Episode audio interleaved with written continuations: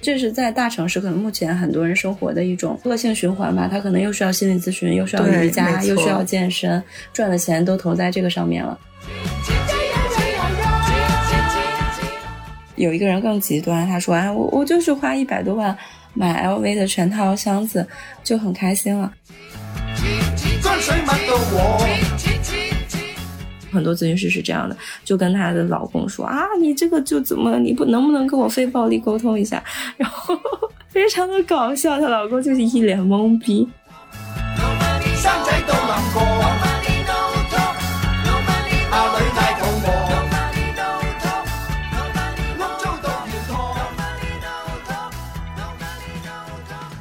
大家好，这里是不切实际。这是一档用女性主义看待世界的播客节目，我们试图探讨和追求一种不切实际的平等和自由。我是心理咨询师波罗斯，我是人生教练 Karen。好，我们今天想要聊跟学霸猫之前爆雷那件事情有关系的一期播客。这个其实我跟波罗斯也纠结了一段时间，因为我们也算是在这个身心灵领域的一个边缘的状态。然后之前我们也录过一两期关于玄学的播客，还有挺多听众挺喜欢听玄学部分的哈。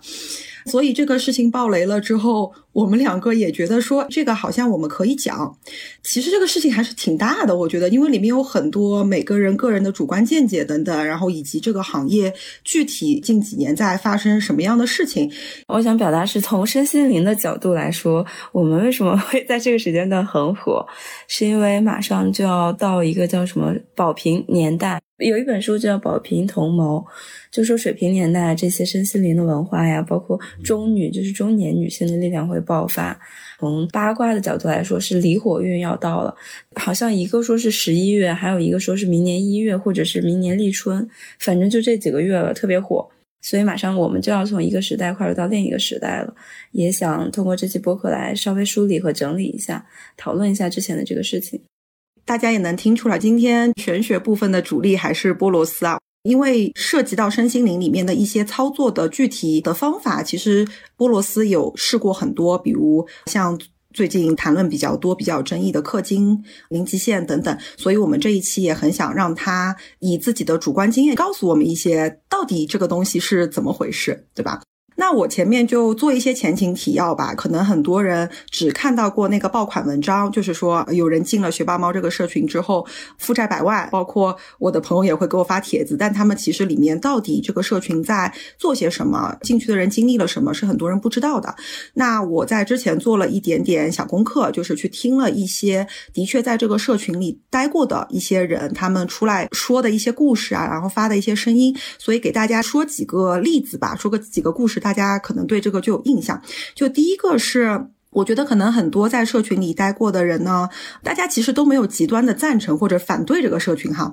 但每一个人出来说，他其实是带有偏向性的。我听到的有一些呢，会说偏说学霸猫这个社群是有问题的啊，比如说他的氪金啊，或者是一些金钱游戏啊，就是在他整个经历来讲，他觉得是比较骇人听闻的。其实非常类似于一些行为实验吧，就是他举了一个例子说，在这个社群里面有一些人会去参与一个游戏，这个游。游戏具体的玩法是，这个人可以突破自己的心理防线，给学霸猫打钱。比如说，他觉得对自己来讲，什么十万已经是一个突破心理防线，就是打给一个陌生人，对吧？打钱。但是在这个时候呢，学霸猫是有权利随机跟他说，你要给我转这个钱的倍数。比如，他可以说，那你再给我转这个钱的两倍、三倍，或者是五倍、十倍。他们的逻辑是说，用这个方式是可以突破一个人对金钱的匮乏感的。其中一个我印象比较深刻的游戏的玩法，但我觉得可能啊，这个钱最后应该雪豹猫是会打回来的啊，大家可能注意这一点。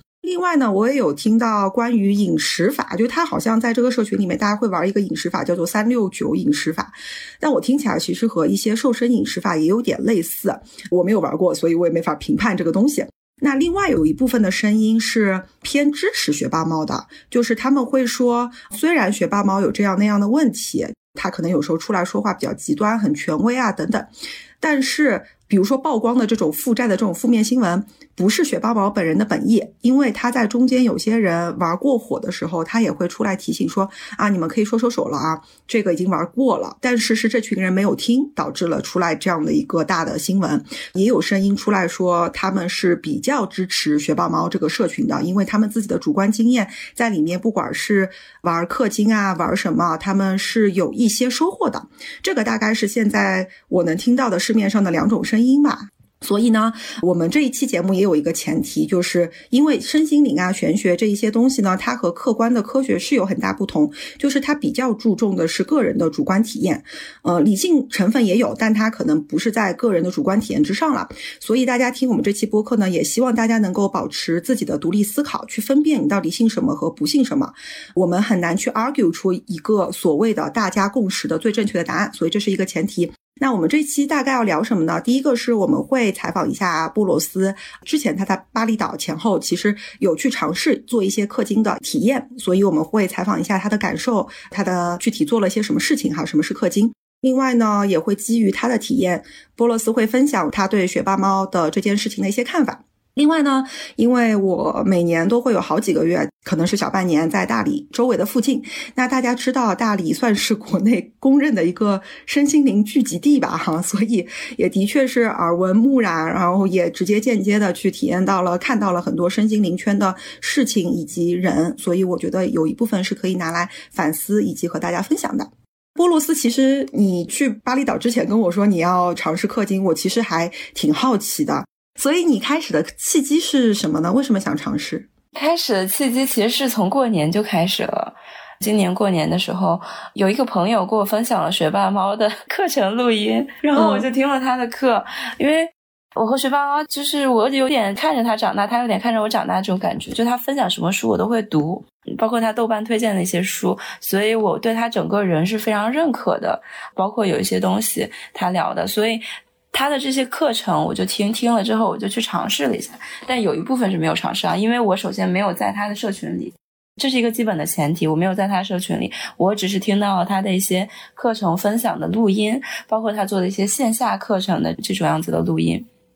但这个行为可能不是特别好，但是 我就是这样子很神奇的从年初开始，因为我那个朋友也是在进行一些这种。身心灵的修行之类的嘛，是我很好的闺蜜，所以我们俩就开始一起讨论这个事情，就开始一起氪金。那她在氪金的那个里面就说到有几个比较大的体验，其中一个比较大的体验就是住酒店和买一些比较好的衣服。但是呢，我因为是在一个流浪的状态，我可能就不太需要那些很 fancy 的衣服，因为我也拿不了。现在去巴厘岛就只背一个包这样子，所以我就抛除掉了那条路，就不适合我自己嘛。那但是呢，我我是可以去住酒店的。那这个酒店是从啥时候开始呢？是从过年的时候，不是在 DNA 嘛？然后当时就有几天去杭州，去杭州的时候，那会儿本来就是过年的期间，然后酒店就挺贵的。啊，然后去杭州见朋友，我也不想住他们家，就住了一些在杭州稍微好一点的酒店，就比如说在西溪湿地里面。之前如果是让我自己花钱，我是绝对不会住的一些酒店。我知道，其实杭州那个西溪湿地有一些酒店还挺贵的，你住了是多少钱呢？这就是又很搞笑的一点了。跟我朋友分享的时候说，你知不知道有一个渠道是可以买到贵价酒店的打折或者是几折优惠的？在闲鱼，他们有待订酒店的这个服务，然后我就采取的是待订酒店的这个服务，所以其实并不是他那个酒店的原价，他那个酒店的原价可能要大几千、四五千往上的那种。我不觉得它是一个卡点，我觉得它只是我想要花一个稍微低一点的价格去体验一下他之前说的那个东西，并且这个东西是在我的承受范围之内的。我是比较有理性去做这件事的，而不是会像。那些人可能是负债的这样事情去做这个东西，所以我依然选择了那个闲鱼的优惠券。我感觉这期我就是一个非常善于搞这些 薅羊毛事情的一个人设。聊到这里，前面又是盗版课，后面又是闲鱼的优惠券。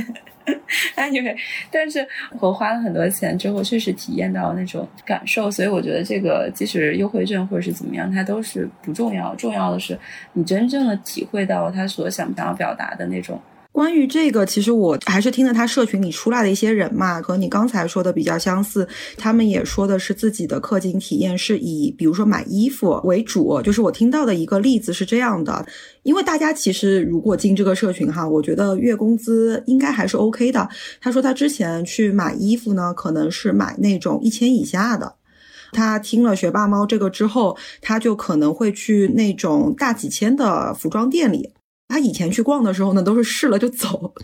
这一次他试了之后，觉得哎，我穿这个太好看了。他的意思就是说，他完全注重在了这个衣服给他带来的对自己的不同的观点上，就觉得说啊，我是值得的之类的这种感受嘛。他说有了这个感受之后，他就眼也不眨就买了。买了之后呢，那些服装店里的那些店员呢，就会更加恭维啊，或者是怎么样，就给他售更多的衣服。所以他那几个月是在这种大几千的服装店里面买过好多次。大概他的经历是这样的，大概是一个 double 或者是 triple 他以前消费等级的这么一个体验。因为他后来出来了嘛，他两年之后出来了，但他依然觉得说当时的那一个，他现在回过头去看，他觉得是值的。这个是很个人的体验部分嘛？我后面就是说，相当于是我不是经常换地方嘛，然后每个月都要去一个新的地方，就给自己定下了一个每个月可能至少要去住一个比较贵价的酒店，就是我之前可能完全不会花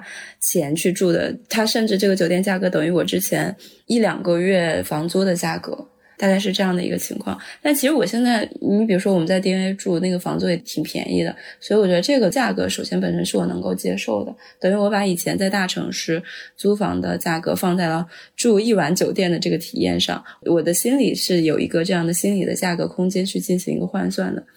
所以并没有超出我的一个预算，在这个方面的一个预算。同时呢，这个体验给我带来一些东西，我觉得它在某种程度上可以替代心理咨询，所以这也是我觉得它比较值的一个点。这个怎么说呢？替代心理咨询这一点。我举几个例子吧。之前不是去你家时候穿的那个绿色的裙子嘛？那会儿的时候，我就会有一个限制性的信念，就是说我穿这种稍微好看一点衣服，必须要化妆。我还是会有一个容貌焦虑在，就是说如果我不化妆，因为我本身是痘痘肌，然后又是单眼皮，不化妆的话就会给人感觉很凶。同时我的皮肤又不是特别的好，所以我必须得化妆才能配得上一件稍微好看一点的衣服。当时就是住那个酒店嘛，早晨它的早餐是非常非常限量的，同时时间又是在十点之前，大概这样子，或十点十一点之前。当时早晨我就没有时间化妆，所以就睡眼惺忪的就随随便便穿了一个连衣裙嘛，就套上之后就去那个酒店吃早餐，然后去吃早餐的路上。首先，它的整个服务的体验就很好，然后服务员就会对你非常的礼貌，然后有一些人就会夸我说：“哎，你这个裙子很好看。”然后就说怎么怎么样，然后又会夸到我自己这个人身上，而不是夸到那个裙子身上。这个裙子跟你的气质很搭，大概是类似于这样一些比较好的话语。而且不光是有服务员，因为服务员他本身是服务性质的嘛，还有一些客户，那个酒店的，比如说有个小哥哥之类的，这样子就会跟我去聊。这个事情在我以前是完全不会想到的，因为我自己去吃饭的时候穿了拖鞋，我没有化妆，我就会觉得说，哎呀，我好丑呀，就我还有点自卑的那种心态。但是外界会给到你这样的正反馈的时候，我就会觉得啊，是这样吗？那我其实我自己本身就是已经是很好的。当时的这个体验完全破除了我对于化妆和容貌焦虑的这个东西，就以至于后面我去巴厘岛或者是到现在，我几乎就是很少化妆。所以我觉得这个就是你花了钱，然后真的是买到一个好的服务和体验之后，它会破除掉你的一些限制性的信念。就我先举一些比较大的、印象比较深的事情，我会去买那个头等舱去坐飞机，包括一些高铁商务座或者是一等座这样子的，因为以前就会觉得说没有必要呀，你就买一个二等座，其实也大差不差。当时就是我是要转一个火车还是什么之类的，我先坐个二等座。我觉得太吵了，我戴了那个苹果的降噪耳机，但是旁边有小朋友视频播放的声音。当时我是一个没有休息好的状态，所以后面再去转火车还是转飞机的时候，我就订了一个那个应该是商务座，应该是转高铁的那会儿，然后整个体验就非常的好，因为那天我是一个非常需要休息的时间。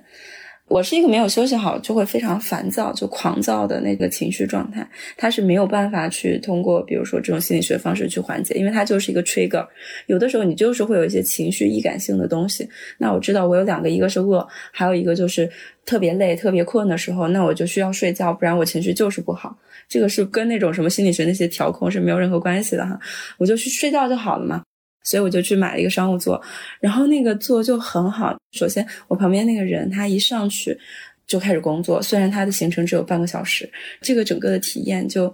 给我感觉特别好。他不会比如说和旁边人叽叽喳喳呀，或者是外放短视频这样子的东西。我坐在那里之后，有这些很舒服的脚可以伸开的这样的一个东西，我就可以去睡觉，而且睡得很安稳。戴上那个降噪耳机，甚至我可以不用开降噪功能，都可以睡得很好。所以那个体验醒来之后，我就想，嗯，太好了，下次我一定要再去做一个这种飞机的头等舱。就到这个飞机的头等舱，当时是从我们家到那个深圳那边，就还是稍微有一点距离的，到珠海那里吧，好像是。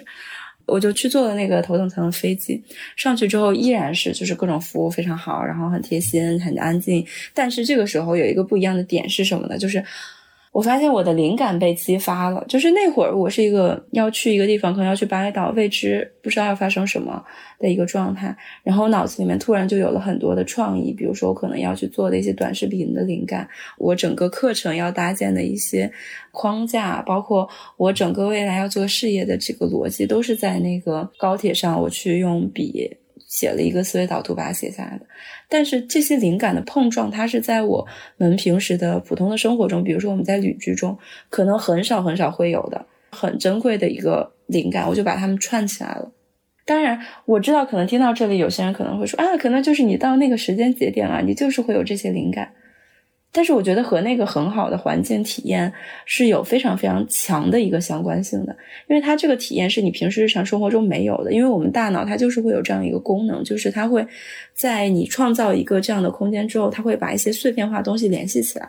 所以这个是我的几次简短的体验，大概分享一下，就看你有没有什么问题。我会很好奇啊，其实我听到这里，我的理解其实就是你用金钱换到了一个不同的环境。对，就比如说以前我们两百块钱坐呃二等座，它可能就是一个拥挤的嘈杂的环境，大家什么人都有，对吧？带孩子什么的。然后你可能换个四五百块钱，它就到了一个商务舱，大家可能在的那个 level 不一样，所以所处的环境不一样。我大概理解到的就是换环境嘛，然后以及这些好的服务人员对你的态度，给到你的一个感受以及评价，让你有了不同的自我感官。但这个环境和就比如说我们在大自然里，就比如说你从了一个水泥的大城市飞到了一个大自然，对吧？比如很多人会去西藏啊或者大理啊，就像这种比较跟自然贴近的地方，用这种方式去换自己的环境和所处的人的磁场。这是不同的方式去换环境嘛？你觉得这两种换环境，因为你也体验过，肯定它的不同感受是什么呢？我觉得不同的感受就是一个是自然带给你他自己本身天生的一个疗愈力，另外一个是人文环境带给你的这样一种感觉。就比如说，再举个例子，是我去巴厘岛的时候，就我们经常会坐那个小摩托嘛，因为我自己不敢骑，有很多朋友出车祸了。那个摩托其实算下来单程也就那么四五块钱、五六块钱这样子，就很少的一个钱。但这个钱对于当地的人来说就很高，而且当地人他不是有宗教信仰的嘛，所以他们整个的服务体验非常非常的好。他就会在路上，即使是摩托车啊，他也会跟我聊天，就显得很 nice、很亲切，就问我哪里人之类的这样的一些东西。结束了之后，他还会说 Have a nice day，整个体验就给你的感觉非常非常的好，而且他还会关注你的头盔啊这些东西。这个其实就很像你去坐一个专车，专车司机，但回国之后，我就随便打个普通的快车，那个司机就对我态度很差。这个体验是很明显的。如果说你一整天就处在一个很繁忙的生活里，你情绪态度就很差，遇到了一个这样的司机，那你整个人可能就会被点爆，你的那个。不好的情绪又会被无限的扩大，但如果你是在一个好的人文环境里的话，你会觉得是被滋养的。而且这个东西，我觉得它和自然的疗愈力是不太一样的。自然给人疗愈力就是无条件的抱持那种，对吧？我能感受到你这个，但是你举的这个例子会让我更有共鸣哎。其实你花四块钱在。巴厘岛，你能得到的那种真诚的赞美，和你花四千块钱去住一晚上的酒店，从那些服务员里面得到的那些不知道是不是真诚的，但是好的赞美，其实给人的感觉的那种暖心程度是一样的，是一样的。我对氪金可能我不知道是不是刻板印象，因为我没尝试过。但你说刚才说的那些例子，会让我想起来我之前一个客户。他是在北上广上班嘛，嗯，他会有很多焦虑，然后对自己的一些过高的要求，不管是去挣取金钱也好，社会地位也好，他也会觉得身边的很多的关系有点虚伪，类似于这种感觉。所以他说他其实有非常长期的去付钱找心理咨询师或者找人生教练的习惯。一个很大的原因是他觉得我跟你两个人有非常清楚的利益关系，我给了你这个钱，那么你一定会给我保密。所以这个东西会造成他在别人的那种人际关系中没有的安全感，但是他这个是环境造成的，因为他所处的那个环境，他不得不在北上广这种让他人际关系很窒息的环境里面待着，他没有办法像我一样放掉很多东西来，比如说像云南。这种可能经济条件不那么好，但人和人之间的关系就是心贴心的这种环境里面，他很难做这样的转变，所以他变得不得不氪金。我不知道这个是不是很多人不得不氪金的一个原因，是因为他们的环境必须用金钱去换取这种体验。但其实有一些环境里面，你不需要用金钱就能有同样质量的体验，这可能是我的一个疑惑。我觉得是这样的，首先你那个客户他自己，如果说是对于人的这个环境上有一些这样子的东西，本身是在他自己关系可能会出现的一些问题，并不是说他在哪里哪个环境跟这个环境没有关系，关系就是关系的问题，和你和自然的关系和这些人的关系不太一样，是他自己本身要把他自己的关系模式梳理清楚，这样的话，即使他不管是在自然还是说在城市里，他都可以有很好的一段很真诚的不需要花钱的这个关系。这个是一个最根本核心的一个点，这一点我会觉得就是人际环境，它也是环境，是人际环境是环境，我特别理解你的意思。那他职场环境他就是勾心斗角，他就是没有一个真诚的关系，那怎么办呢？你的困惑点是不是这样？嗯。我觉得你举这个例子是很好的，就比如说现在很多人都会说，那我白天卷卷卷九九六，在大城市里生活压力非常大，然后城市里面提供的这些服务就可以满足他的基础需要，他就不需要关注他自己生活了。比如说好的外卖，那他这个关系怎么样去解决呢？就是好的关系只能通过这种心理咨询，甚至是他在大城市这样卷完之后带来的一些心理问题，只能通过氪金的心理咨询去解决。所以这是在大城市可能目前很多人生活的一种恶性循环吧。他可能又需要心理咨询，又需要瑜伽，又需要健身，赚的钱都投在这个上面了。那我们显然是选择另外一种生活方式，我们就是不赚那么多钱，可能相比于他们没有赚很多钱，但是我们可以在大自然里获得疗愈，就不需要这些花钱的疗愈。我觉得这显然是两种不同样子的生活模式，但是始终没有办法去避免和去改变的是这些你自己可能本来就对于这件事情的一个内心的看法。这个该花的钱，无论是心理咨询还是人生教练，是肯定不能少的。举一个例子，是我前两天去杭州和两个富二代。聊天聊到那个凌晨两三点钟，就贼搞笑。他们这个简直像是一个段子。他前两年就说自己可能看什么心理咨询呀，一晚上花个两万块钱开个卡蹦蹦迪，找个小姐姐，这样子可能就会很开心了。有一个人更极端，他说：“哎，我我就是花一百多万买 LV 的全套箱子就很开心了。”但后来他们发现。心理咨询是必须要看的。他说这个就是一个误区，他就是原话这么跟我讲的啊。因为有很多问题，你是无法通过这些喝酒呀这些东西，它其实是另外一种逃避的方式去转移根本的矛盾了。根本矛盾可能就是他和原生家庭，他和他父亲的议题。通过这些只是能暂时性的缓解，他会越来越大的，所以并没有解决根本的问题。这是一个很致命的点吧？我觉得是该花的钱肯定是不能少的。我觉得你这个小哥哥真的很有趣，他可能是氪金的那个反面例子。我觉得他比较容易走上学霸猫暴雷、负债百万的这种人的道路，是因为他就算氪了很多的金，他其实本质上并没有改善他的任何本质上的问题。所以呢，我们就来到了这个问题，就是以你的经验，因为其实你的认知也到了，你的理性也到了，然后再去氪金，它和那些认知和体验没有到的人氪出来的感觉是完全不同的。这个我觉得也是引起了很多人说我氪金感受不好和我氪金感受好底层的一个区别吧。那你可以来回答这个问题，我觉得就是什么情况之下氪金会对什么样的人有帮助，他们可以去尝试。那什么时候是没有帮助，会起反面作用的？我觉得是这样的，我还是前面忘记说了一个点，我为什么会去氪金呢？是因为去年一整年，我看了大概得有五六十本关于金钱的书籍，并不是那种什么投资那种技术层面的书籍啊，真的是跟金钱相关的身心灵书籍。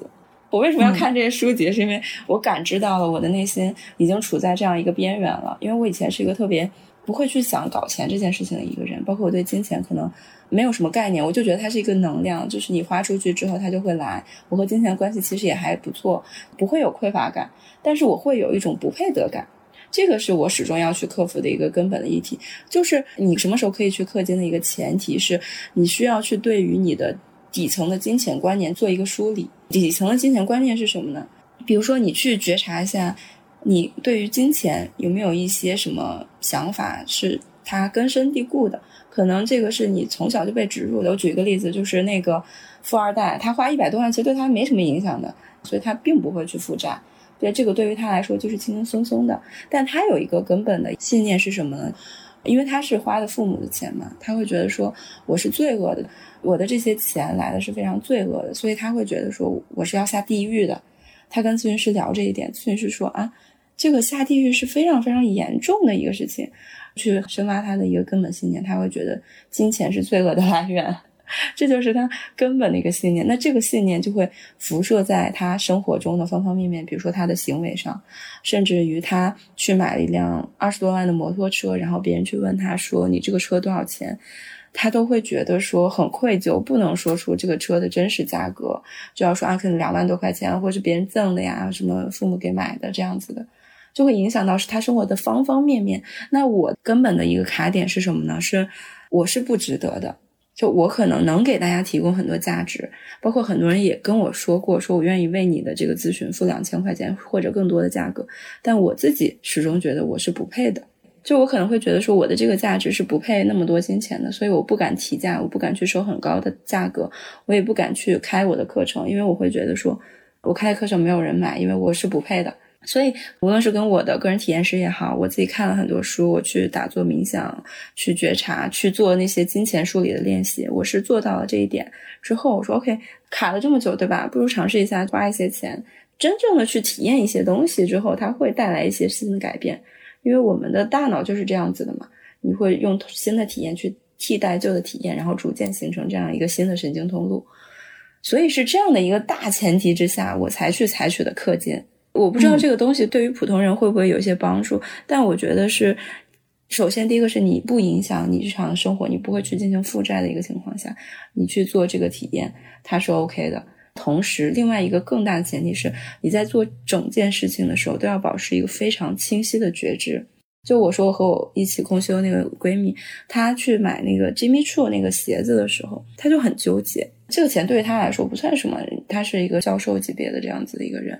但是他还会非常的纠结这件事情。对于他，他买了之后也没有获得一个好的能量，他就觉得说啊，我花了大几千块钱的去买一双鞋子，反而会让他陷入一个更纠结的情绪状态里面。那我就觉得，OK，那你可以不花这个钱，对吧？这就是一个你需要去试。同时保持一个非常高的觉知状态下，才能够去玩的一个游戏吧。我觉得其实这个氪金就是一个觉知游戏，可以用这样的一个词来去形容。那我听到这里，其实我 get 到的是，像氪金这种，它其实依然是一种怎么说？大家都会说这句话嘛，就是氪金只是一种方法，你怎么用它，以及你用的目的才是最重要的。其实我觉得你用的一个。方式来讲，就是你去创造新的体验。如果我们倒过来哈，就是比如说对那种很有钱的人，他如果想创造新的体验，他可能就不是花更多的钱，他甚至可能是去过极简生活。对，去尝试说去更加贫穷的地方，对吧？体验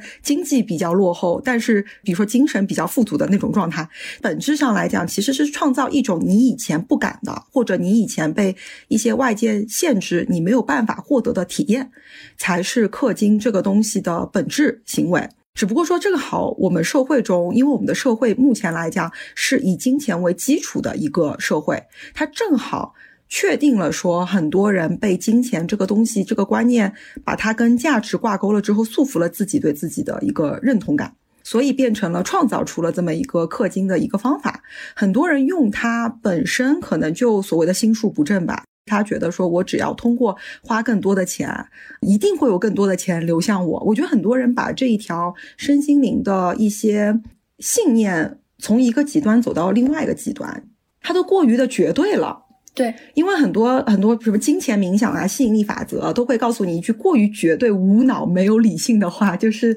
只要你愿意花，它就一定会回来。好像听起来没有任何问题，这就导致了其实网上还有一个比较大的一个话题，就是金钱冥想和吸引力法则。有些人会说它就是割韭菜，它其实第一没有起到任何的他们 promise 的一个作用，第二很多人可能在这方面花了很多钱，就算是心灵层次的一个改善，其实也没有。我不知道你对这个看法是什么？我觉得这个贼搞笑啊！首先我说一个前提是，我在一月一号元旦的时候，每年我都会画一个 vision board，就是那个许愿愿景板。我会把一些我今年中理想的一些生活的状态的图片，比如说在小红书上或者 Pinterest 上找一下，然后把它贴上去，同时会在底下写上我要实现它的时间，可能就是一年之内。我为什么要做这个东西？是因为我在初中的时候，我妈妈就在做这个东西。我妈是一个老身心灵人了，所以这一期是一个 祖传身心灵家族，好前卫啊！我妈妈在我上初中的时候就在学什么 NLP 啊，什么加牌呀，包括你的这个教练技术啊，这些东西她都在学了。所以从小的时候，我妈在我的教育中就会用到这一点。那你妈职业是什么？管理。他们那个年代就是高管都会流行去学习这些东西。哦。那算是国内第一批学这种东西的，对对对，是的，是的，包括比上的那个什么轻而易举的富足呀，这样的一些线下的课程，那会儿就大几万的课程，他也都去学。但是因为可能公司有这样一些给管理者的培训的经费，嗯，是的，我妈就跟我说，就拿出来她 N 年前画的那个愿景板，她说：“你看这个车子、房子什么什么什么东西都实现了，是因为他们写了时间，唯一一个没写时间的是什么？”我和一个男孩，他画了一个图，什么什么牵着手在一个海边这样的一个行为，他没有写时间，所以他就跟我说，他那个图的意思就是我我要结婚嘛，他的意思就是说，你看你这个没有写时间的，他就没有实现；写了时间的，基本就在那个时间节点之前都实现了。他跟我说，你画愿景板一定要写时间，这个很重要。我说好，那我就写时间，就等于潜意识给你自己有一个 deadline，所以我就是做了一个一年的。但基本上到我去完巴厘岛之后，就是已经全部实现了今年愿景板上的这些东西。我特别能理解你刚刚说的那个，因为我也见到过一些身心灵的人，他是这样的，他们就是说许愿，我要赚多少多少钱，比如说我要赚一百万、五百万，许完愿了之后，他们就躺平了，他们就坐等那个金钱能量 回归到自己的身上，你知道吧？但是我不一样的是什么？我做了这个金钱的学员版之后，我会把大目标拆解成小目标。比如说这个季度，这个季度那我就要专注于一二三个事情。下一个季度，OK，我就要是这些事情。然后我会把那个季度目标再拆解到自己的每日任务里面。我有一个在苹果提醒事项还是叫什么，就这样一个工具里面嘛，我会把自己的任务 To Do List 写，比如说二零二三主线任务是什么，支线任务是什么，每周任务是什么。惊喜任务，惊喜任务就是可能一些突发奇想的东西。然后每日的必须要做的一些固定化的任务是什么？这个东西都融在了我的日常里面，它是和我的这一年的 vision board 有关的。我的这套的逻辑其实就像打游戏一样。那很多人他们就是一个许愿游戏，他们就是许愿，然后坐等关系啊，坐等这些事情来。我觉得这个是非常非常不推荐的。不是说你许愿了之后，你吸引力法则吸引了之后，你就不努力了。完全不是这样的一个状态。很巧的，其实我去年年底的时候也做了一个那种 vision board，是我一个身心灵圈的朋友开了一个对于朋友的一个免费的工作坊嘛，就带着我们做。中间还有你贴完 vision board 之后，他会去问一些问题啊，或者说一下他的反馈啊等等，就是那些。我今年来讲，其实有一些实现了，有一些没实现嘛。实现的一个 我觉得很有趣的就是。我去年年底的时候发现了，这种艺人企业其实玩起来真的是很累，因为对于一个人来讲，你真的没有三头六臂，不管是在时间上、精力上，其实是很消耗的。去年年底就很想说，我要找一些志同道合的 partner 一起去做一些我想去做的事情。我觉得这个可能是今年实现的过于猛的一个，就是我到目前为止有包括你在内，起码有三四个做不同项目的 partner。然后另外一个就是，我觉得宇宙这个部分给我的已经 超支了。前两天还有一个小红书上自己来找我说想做小助理的一个女孩儿，我也有两个这样的。对我去年有接到过，但是我去年实在是想不出来，就是我怎么去分配他去做一些事情，因为我去年做的事情我觉得偏简单吧，其实就是一 v 一 coaching 比较多。今年的确是我觉得什么剪视频之类的，他又是一个在多媒体赛道做的人，然后呢，我就可以把一些这种剪视频之类的给到他。总之，我觉得这个是我今年实现的最彻底的一个愿望哈。然后呢，那请宇宙听一听，就是我明年想要让项目变现的这个愿望。Anyway，就是说回来，我觉得这次氪金这个东西也好，不管是心理法则、金钱冥想这种东西也好，它其实我觉得火起来有个大前提，就是大家非常非常的渴望金钱方面的回报吧。我觉得这个是一个大前提。我听有些人的分享的分析，就是他们在那个学霸猫的社群里面的分析，就是很多人进入学霸猫的一个原因，也是因为他们在那段时间非常的绝望。或者说压力很大，包括 Jazz 啊，因为 Jazz 属于本身自己也自带流量一个人嘛。他分析他自己进入学霸猫那个圈子啊，还有就是氪金这个东西，我是怎么知道的呢？是从那个 Jazz 那个公众号，他有段时间不是在那个社群里玩嘛，然后他就也把氪金变成了他自己社群里面的一个环节，然后就分享说他去住那种什么几万的酒店呀之类的一些感受。我是从他的那篇文章里面知道氪金的，然后才知道说哦，源头在学霸猫这个社群，但我可能是过于理性脑的一个人了，就是我对他也没有什么兴趣，然后也没有去看。但 Jazz 在他自己的博客里面分析，他对于雪豹猫等等，他非常理性的，非常。追根究底的去分析了雪豹猫所有玩的这些游戏啊等等方面的一些东西，以及他分享了自己对于自己心理的一个分析。就是他说他那个时候加入雪豹猫，其实也是因为他一个是刚生育嘛，家庭啊等等啊很多东西给他的心理上的压力非常的大，所以他也是处于那种病急乱投医的一个地步，然后他就加入了学霸猫。他跟你一样，就是他很早也认识他嘛，也一直 follow 他读的一些书啊等等，他要加入了。所以我觉得很多。人是因为现实里的绝望，想要找到一个出口，找到一个别人已经验证可行的方法去加入的这种社群，但发现说，哎，有些人就反而走上了歧途。那我们如果回到一点理性脑，就不要那么什么放掉自己的理性脑啊，你就凭感受去做事情。回到理性脑一点的话，我们对于这种现实绝望的人有什么建议吗？先解决现实问题，然后再解决一些自己心理层面的卡点的问题。比如说，你如果连基础的生活的费用都没有的话，你肯定是要先去赚钱，把这个基础的生活费用搞到，对吧？你包括国外也是这样子的。比如说，现实中遇到一些家暴的这个人，他们会有社工辅辅助你。社工的一个作用就是说，帮助你解决一些现实的层面的问题，再去结合心理咨询，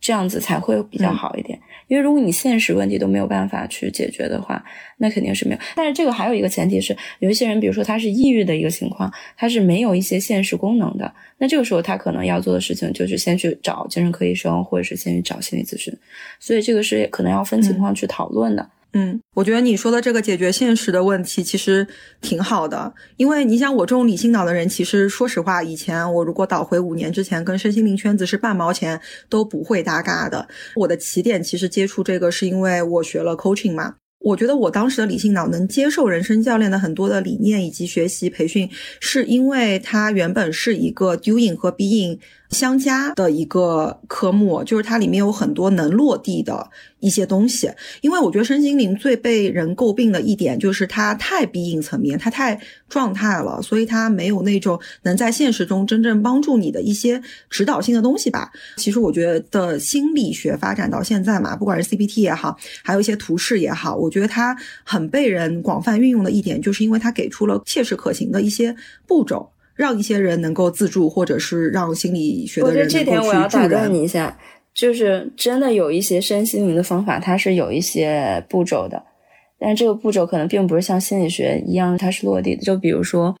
有一个方法，它是当你有情绪的时候，你怎么样一步一步去释放的。所以我是对于整个都是一个非常 open 的态度，因为每个人的机缘不一样，有一些人他可能就是遇到了一些身心灵，甚至是西塔疗愈，看到了他前世，就是能帮他疗愈这个创伤。我觉得 it's OK，你疗愈的方式千万种。无论哪种，只要是适合你的，适合你当下那个阶段的，包括 Jazz，他在学爸爸妈妈那个阶段，我看到有段时间他在氪金，他那个阶段通过氪金让他缓解了他生孩子和老公或者是家庭之间的一些压力，我觉得就是好的。对对对，他中间是有缓解来着，他自己也分享了，但然后就反弹了嘛。怎么说呢？这个东西，我觉得一个是你当下体验，一个是时间依然是可以验证一些东西的。它长期上是不是真的给你带来了一些底层方面的转变，还是说这个东西只是？一下子有用，然后呢，你就会像橡皮筋一样弹回去很多。但这个东西啊，其实说实话不是一家之言，就是每个人依然像刚才波罗斯说的，每个人适合的方式真的不一样。那有些人就是纯靠不落地的身心灵，他也能改变，对吧？也有。那我们只是说，如果我们真的要给一些现实里真的很绝望的人一些能够落地的建议的话，我觉得可以先从理性层面慢慢去推自己吧。但身心灵这个东西，我觉得当你的理性和你在现实中的。一个能动性已经达到一定程度的时候，你真的去接受那种玄而又玄的东西，是对一个人有底层上本质的改变的。那这个其实就让我想起来，大理其实很多身心灵嘛，就大家其实都知道，很多待的稍微长一点的游客，他们都会去找说大理哪一些，比如说那种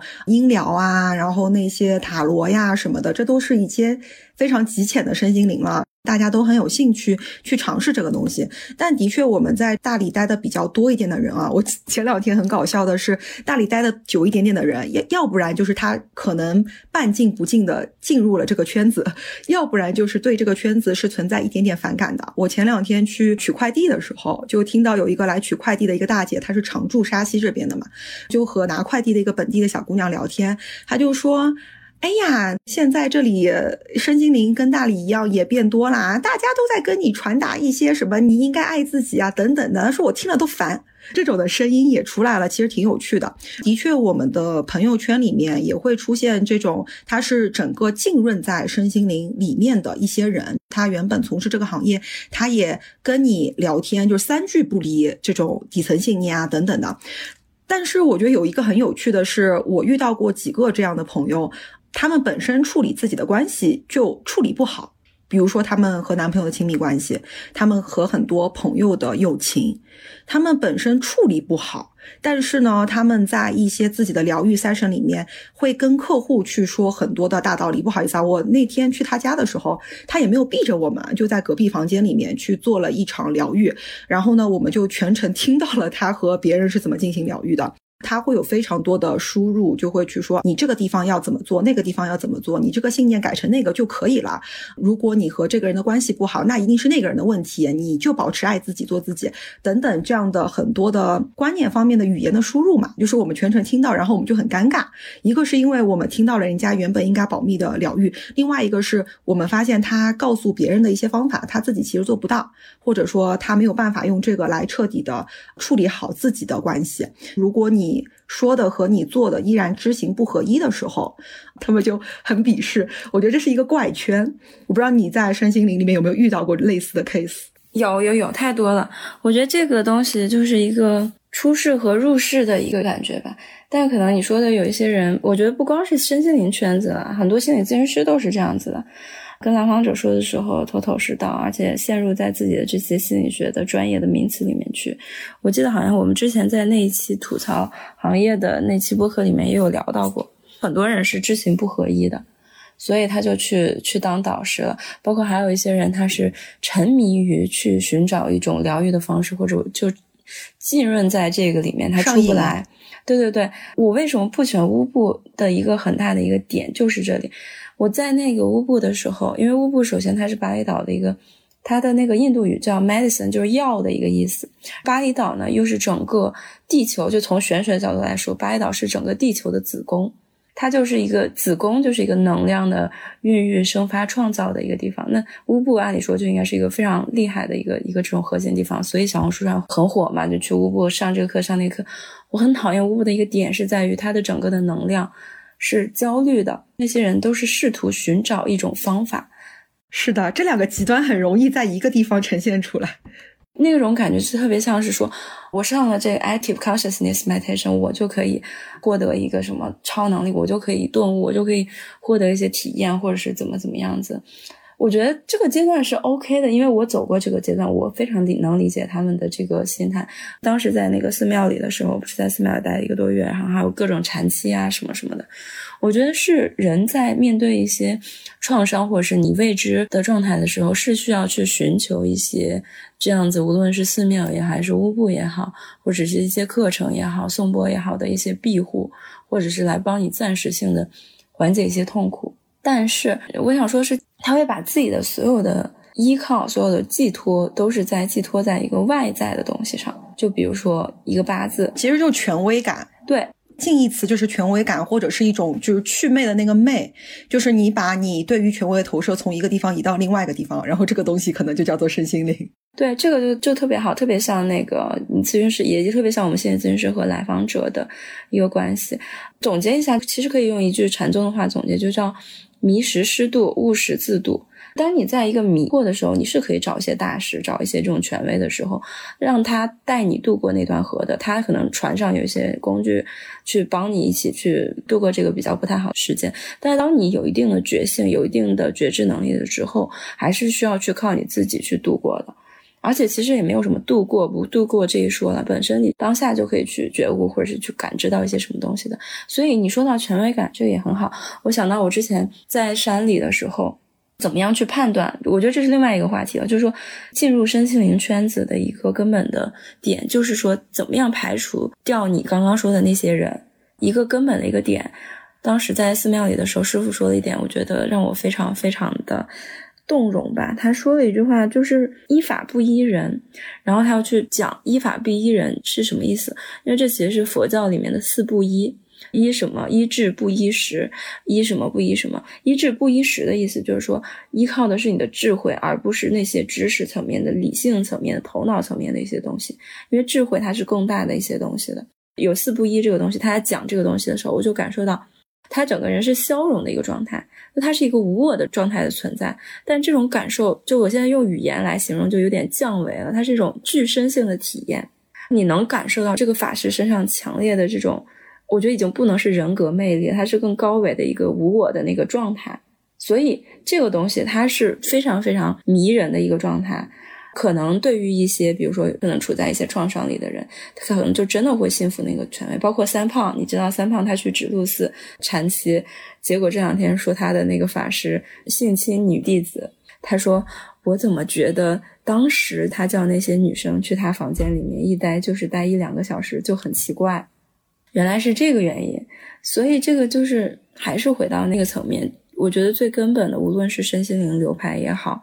还是心理咨询流派也好，唯一的药其实是觉知。我想说一个挺搞笑的小故事。我这一次刚回沙溪的时候，认识了一个新朋友嘛，他就是今年才来这边开始常住。他也是第一次来沙溪大理这种地方，他之前从来没有就这么 chill 的人生中，在这种地方体验过快乐什么的。他来之后呢，认识了很多做塔罗呀、做疗愈的人。刚开始他认识这些人的时候呢，这些人都会主动的 offer 说。我跟你讲，你需要这个这个疗愈，或者是过来你需要这个这个塔罗，因为尝鲜嘛，他刚开始还会去，后来慢慢的他就对这个东西有一点下头。那个时候我刚认识他的时候呢，他就跟我说，他说你也身心灵的，我说我这个真的可能在身心灵的边缘上面吧，还不算完全身心灵。他说 anyway 我也不想搞清楚你在做什么，但是你要不给我也免费做一次。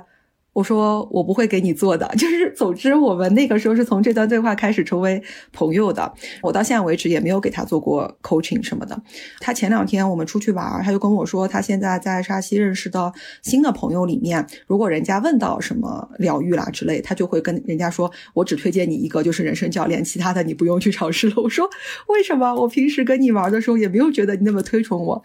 他说：“可能他感受到的是，我是唯一一个在跟他交流里面不会去用专有名词去定义他，或者是非要 sell 我的专业的人。就是我跟他是朋友相处，但是他的另外一些身心灵圈的朋友，三句不离老本行吧。我觉得有点这种过于给他一种权威的压迫感。我觉得这个可能也是我们做这些行业很容易有的自带的。”一种习惯，自恋，就是一直会拿一些高大上的，对，有有一种这种全能自恋，因为其实我们进入这个行业，一定是觉得说我们这个行业有价值嘛。对吧？一定能助人或者怎么样，我们才会有动力继续做下去。但我觉得它肯定不是这个世界上解决问题的唯一解药，不需要天天带着去社交。这个可能是我想说的，就是我觉得大理很多圈子过于的分层，也可能是因为一直想要强硬的去 sell 自己的 medicine，然后把人家给下头了。我们心理咨询也会有一些研究吧，就说这个助人是分为几个阶段的，其中我觉得这个就是一个第一阶段，就是说非常疯狂的去这样子，包括在精神分析的角度，也会见着个人就说，哎，你这个就是没有弑父成功，你这个就是什么什么全能自恋或者怎么样，其实对这个 本身是他自己一种全能自恋的体现，他会去对人进行一种野蛮的分析，甚至于把这些专业名词带到自己的家里面，就很多咨询师是这样的，就跟他的。老公说啊，你这个就怎么你不能不能跟我非暴力沟通一下？然后非常的搞笑，她老公就是一脸懵逼，所以压力好大。对对对，包括我最近在安吉的时候，也有一个朋友，他又跟我说，因为 DNA 也有很多这种，就像你一样 life coach 啊，或者就咨询师之类的，还有一些搞身心灵塔罗的，甚至是那个舞动呀之类的这样的人。他说：“我发现你和他们不一样的点，就跟你说的差不多，是你看到一些人身上的问题，因为我们有的时候聊的比较深嘛。”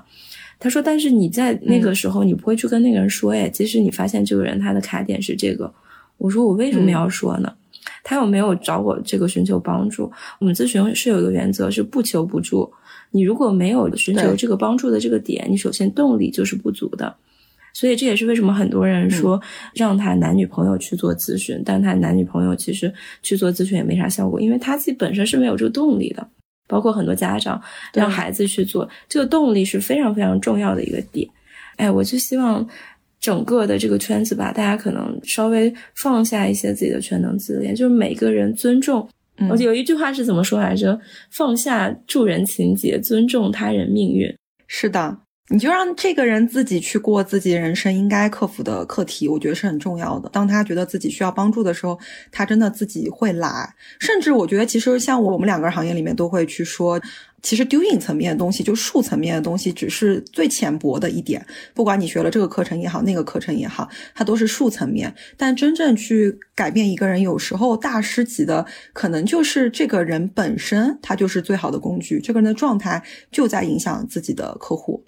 所以没有什么非要去助别人，你就算是以朋友的姿态，对吧？亲密关系里面一个配偶的姿态，一个孩子的姿态，或者是父母的姿态，只要你的 being 层面自己的状态是一个很好的一个能量场，它就会潜移默化的会影响到你身边的关系，你身边的人。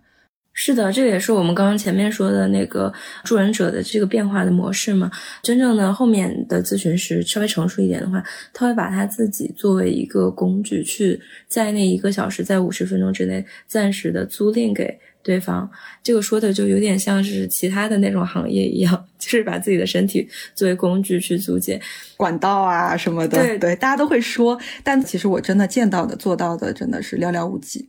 还是要不停的去修炼吧，我觉得。那我们今天就聊到这里了。我们今天其实聊了很多氪金的自己感受呀，然后身心灵圈的一些见闻呀等等。总之，我觉得其实关注我们播客的很大一部分都是对心理行业或者是在前面一步身心灵圈子有一些兴趣的，想要加入的，或者是作为客户想要体验的。其实我跟波罗斯做的都是尽量想要让大家做出一个更好的选择。希望也的确帮助到了大家吧。如果大家有什么想要跟我们互动的，有更多的问题，都可以在评论区告诉我们，也可以加入我们的微信群，在群里面提出更多关于身心灵的真实的问题。我觉得我们都是非常欢迎，可以去进行下一期或者是在群里更多的讨论的。OK，那这一期播客这样，再见。嗯，是的，下期见喽，拜拜。